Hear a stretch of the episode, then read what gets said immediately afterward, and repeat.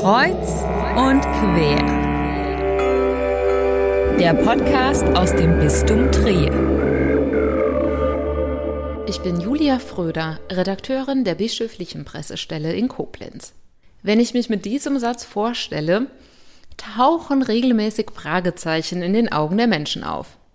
Wenn Karin Hörter-Schmidt von ihrem ehrenamtlichen Dienst als Begräbnisleiterin berichtet, ist die Reaktion wie folgt. Was? Wie bekloppt muss man sein? Das ist die erste Reaktion. Ne? Wie dumm muss man sein, so einen Dienst zu machen? Wie viel Zeit braucht ihr denn dafür? Ja, sag ich, kann ich sagen. Man beschäftigt sich, bevor man zum Trauergespräch geht, damit. Man geht zum Trauergespräch, das kann kurz sein, das kann eine Stunde sein, aber auch drei Stunden sein, kommt ganz drauf an, wie die Situation ist. Dann geht man nach Hause, man muss mit dem Bestatter sich besprechen, man bespricht sich hier in unserem Kreis, was äh, kann man tun, wer macht mit oder so. Sag ich, und dann setzt man sich hin und überlegt, was macht man jetzt für eine Predigt? Ich habe ihnen diese Informationen bekommen und jetzt muss ich die verwerten. Sag ich, und das macht man nicht gerade mal so eine halbe Stunde, sondern da muss man sich schon ganz viel Mühe geben. Und das dauert dann auch manchmal zwei, drei, vier Stunden. Und je nachdem, wie der Fall gelagert ist, vielleicht auch noch ein Stündchen länger. Und dann der Gottesdienst. So, und dann ist das aber noch nicht getan. Ich möchte auch hinterher noch die Menschen ein bisschen begleiten. Fragen, wie geht's? Kann ich euch eine Hilfe anbieten? Manche sind dankbar, manche trauen sich gar nicht zu fragen, was kann ich machen? Oder manchmal muss man die Leute auch ein bisschen anstoßen und sagen, hier, versuchen Sie es doch mal. Ne? Oder dass man einfach anbietet, wenn Ihnen ganz schlecht geht und Sie müssen mal reden, dürfen Sie mich anrufen. Seit Sommer leitet sie Begräbnisse. Das war vorher nur Priestern, Diakonen und weiteren hauptamtlichen SeelsorgerInnen vorbehalten. Für ihren Dienst wurde Karin Hörter-Schmidt durch den Trierer Bischof beauftragt. Sie ist aber nicht die einzige. 19 weitere Frauen und Männer haben nach einem intensiven Qualifizierungskurs diese Erlaubnis erhalten. Aus ihrer Pfarrei St. Maria Magdalena Großmeischeid-Isenburg ist auch Wolfgang Bayer dabei. Wer jetzt geografisch auf dem Schlauch steht, Großmaischeid befindet sich etwa 30 Kilometer nördlich von Koblenz. Krankheit, Tod und Trauer. Diese Themen beschäftigen die 71-Jährige schon länger. Vor fast 20 Jahren ließ sie sich als Hospizhelferin ausbilden, war im sozialen Dienst in einem Altenheim tätig und teilt die Hauskommunion in ihrer Heimatpfarrei aus. Immer wieder kamen halt die alten Menschen und haben gesagt, hör mal, du hast so ein Vertrauensverhältnis zu uns, ich würde gerne von dir begraben werden. Da musste sie immer stocken und leider auch ablehnen. Dann habe ich ein Momentchen überlegt und dann habe ich gesagt, ich kann sie begleiten, aber begraben darf ich sie nicht. Da habe ich keinen Auftrag zu. So weit sind die noch nicht. Das ist aber schade. Und eine Seniorin hat gesagt, ich habe das schon festgelegt, dass meine Familie das weiß. Ich will nur von dir, weil du kennst mich. Ne? Zumindest den Gottesdienst.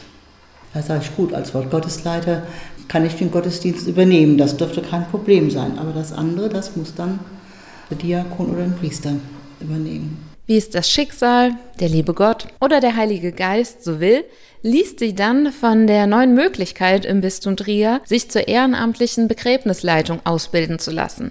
Hier ein kurzer Gruß an die KollegInnen der Bistumszeitung Paulinus. Frau Hörter-Schmidt hatte diesen Aufruf bei euch gelesen. Und da habe ich gesagt, Karin, das ist eigentlich das, was du im Grunde immer schon wolltest. Auch von dem örtlichen Diakon Norbert Henriks werden die Bewerbungen von Karin Hörter-Schmidt und ihrem Kollegen Wolfgang Bayer ausdrücklich unterstützt. Beide sind seit Jahren ehrenamtlich in der Pfarrei engagiert, unter anderem als Leitende von Wortgottesfeiern und bei der Hauskommunion. Die Pfarrei lebt durch das Zusammenspiel von Haupt- und Ehrenamtlichen. Einen eigenen Priester hat die Pfarrei schon länger nicht mehr. Gemeinde- und Pastoralreferentinnen gibt es vor Ort auch nicht. So bilden sie nun zu dritt einen Pool, der sich um Begräbnisfeiern kümmert. Mitunter leiten sie die Feiern zu zweit. Aber in jedem Fall unterstützen sie sich gegenseitig. Bis zum Trauergottesdienst gibt es unterschiedliche Schritte. Nach einem ersten telefonischen Kontakt vereinbart Karin Hörter-Schmidt einen persönlichen Termin für ein Trauergespräch. Wichtig ist ihr dabei, erst einmal auf die Angehörigen einzugehen. Menschen, die so in Trauer sind, die können nicht einen Schalter umlegen. Die brauchen erstmal eine Ansprache. Ne? Dann versuche ich ins Gespräch zu kommen, versuche was herauszuhören. Wie war das mit dem kranken Menschen? Hat er sehr gelitten? Hat man ihm helfen können? Wie war die Beziehung zwischen den Angehörigen oder zwischen dem Partner? Hat es da Spannungen gegeben? Das kommt ja alles vor. Und wie geht man damit um? Was könnten wir tun? Hat der Verstorbene einen Wunsch geäußert, ihnen gegenüber, was er gerne hätte? Es gibt Menschen, die ja schon einen Zettel liegen, wie sie den Gottesdienst gestalten möchten. Ne? Wer kommen darf oder wer nicht. Und das wird halt eben alles besprochen. Ich versuche auszugleichen, wenn ich merke, es ist ein bisschen was. Wir besprechen dann diesen Gottesdienst, erstmal den Zeitpunkt, wann beerdigt werden soll, ob jetzt Gottesdienst, Wortgottesdienst oder nur Beisetzung. Haben wir auch manchmal, nur ohne Bestattung, ne? ohne viel drumherum. Ich versuche immer äh, den Menschen das so zu vermitteln, es ist das Letzte, was man dem Angehörigen Gutes tun kann. Letzte, ja, Liebesbeweis. Und dass es so wichtig ist, dass man mit Würde und Respekt vor diesem alten Menschen und auch einem selber das Gefühl zu geben, jetzt habe ich alles getan, jetzt habe ich die Sache dann abgeschlossen. Dann geht es weiter mit der konkreten Planung des Gottesdienstes. Haben Sie vielleicht irgendein Bibelwort, was Sie besonders anspricht, wo Sie denken, das ist etwas, was man im Gottesdienst mit reinbringen kann.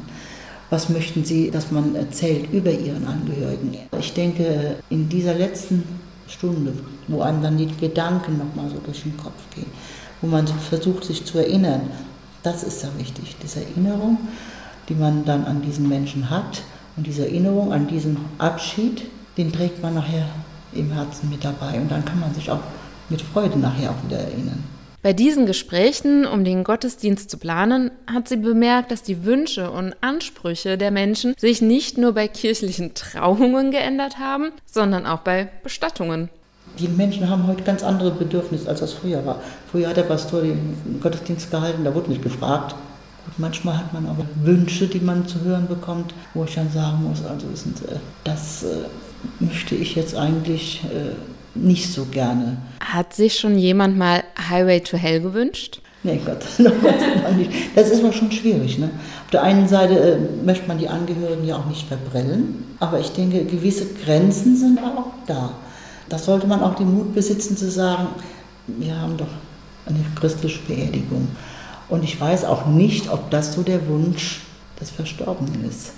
Denn die wenigsten alten Menschen mögen diese Art von Musik. Also ich bin bemüht, dass wir dann eine gute Musik finden. Kann ruhig moderner sein, aber dem Anlass entsprechend.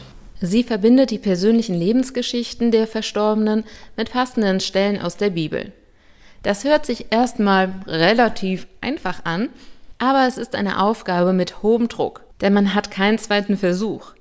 Hatte sie da nicht schon mal Schreibblockaden? Also ich habe das jedenfalls bisher bei allen Predigten, die ich dann gemacht habe, dass ich erstmal sehr unzufrieden bin dann mit mir selber und denke, hast du das jetzt auf den Punkt gebracht? Hättest nicht noch das und das? Dann habe ich quasi die Predigt schon stehen und dann fange ich nochmal von vorne an, weil ich denke, nee, das musst du noch ändern und das. Ich kann das nicht jetzt äh, machen und, und mich hinstellen und nee, das, das muss mir schon, ich muss hundertprozentig selber damit zufrieden sein sonst kann ich mich nicht dahinstellen. Ne?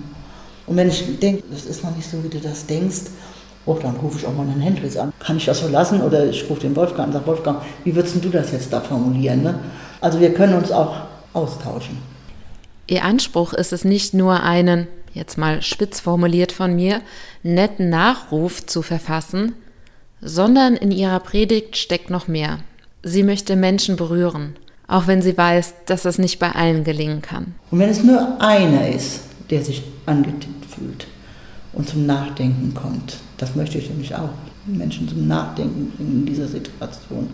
Wenn er vielleicht auch in dem Moment nicht so ganz nachdenkt, aber wenn er nach Hause kommt und dann erinnert er sich, dann, wenn ich ihn dann noch berührt habe, dann habe ich doch etwas von meinem Glauben und von dem, was ich empfinde und was ich denke, was wichtig ist, für mich dieser, dieses Vertrauen, diesen Glauben an Gott dass er alle Geschöpfe liebt. Egal, ob sie jetzt äh, gut oder schlecht waren in ihrer Lebensführung. Er ist derjenige, der entscheidet, ich habe kein Urteil zu treffen. Das ist das, was mich treibt. Ihr eigener, tiefer christlicher Glaube ist in ihren Ansprachen zu hören. Aber er kommt auch in den Gesprächen mit den Hinterbliebenen zum Ausdruck. Ich möchte das weitergeben von meinem Glauben, von meiner Überzeugung, die Menschen anstoßen, dass sie zum Nachdenken kommen. Ob es mir gelingt, dann mal hingestellt, aber ich will es nicht unversucht lassen, sagen wir mal so. Das sehe ich als meine Aufgabe als Christ in der heutigen Zeit. Und das ist das, was ich dazu beitragen kann in unserer christlichen Gemeinschaft. Dieser Glaube trägt sie auch durch Momente, wenn sie sich in ihrem neuen Ehrenamt manchmal ein bisschen unsicher fühlt. Am Anfang habe ich gedacht, Karin, hast du dich da nicht so weit aus dem Fenster gelehnt? Bist jetzt als Frau in einem Gräbnisdienst drin. Wie wird das denn ankommen? Ich hatte zwar von den Senioren auf der einen Seite die Ermutigung und dass sie das sich wünschen, aber dann trotzdem, auch kein, wie mag das gehen? Was machst du denn, wenn da jetzt einer sagt, was soll der Mist denn? Seit wann haben wir denn jetzt Frauen hier, ne? Und diese Fragen haben wir gar nicht gestellt bekommen. Weiterhin wird es Beerdigungen mit Priestern, Diakonen und weiteren Hauptamtlichen in unserem Bistum geben. Die qualifizierten Ehrenamtlichen kommen einfach noch dazu und machen das Angebot etwas vielfältiger. Denn insbesondere eine Beerdigung ist eine sehr persönliche Situation. Gut, wenn man dann die Wahl hat und sich mit einer Person zum Trauergespräch treffen kann, die einem liegt, zu der man ein gutes Verhältnis hat, wo eine Sympathie besteht. In anderen Diözesen werden schon gute Erfahrungen mit diesem Modell gemacht.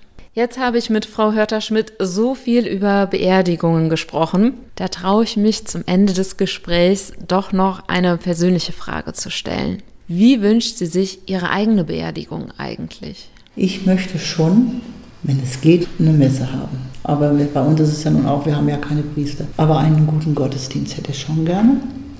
Ich hätte gerne äh, klassische Musik dabei, Vielleicht können auch meine Kinder musizieren. Aber das geht ja auch nicht immer so, das ist auch eine Gefühlssache dann.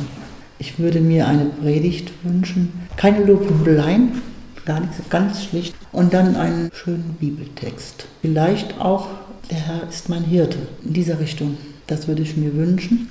Und ich würde mir wünschen, dass die Leute nicht in Schwarz kommen, sondern in frohen, hellen Farben. Das würde ich mir wünschen. Denn ich sehe das so. Ich werde in eine andere Welt hineingeboren. So wie ich hier auf die Erde hineingeboren wurde, so gehe ich wieder von der Erde weg in ein anderes Leben. Wie es sein mag, sei dahingestellt. Und das ist auch etwas Freudiges, denn da wartet ja auch jemand auf mich. Und das ist auch schön. Der Gottesdienst soll eigentlich ein Zeichen der Auferstehung sein. Ich möchte also keine Trauerlieder haben. Ich möchte Auferstehungslieder haben. Und wie ist es bei Ihnen, liebe Zuhörerinnen? Haben Sie schon mal ernsthaft über Ihre Wünsche nachgedacht? Wie soll Ihre Beerdigung aussehen?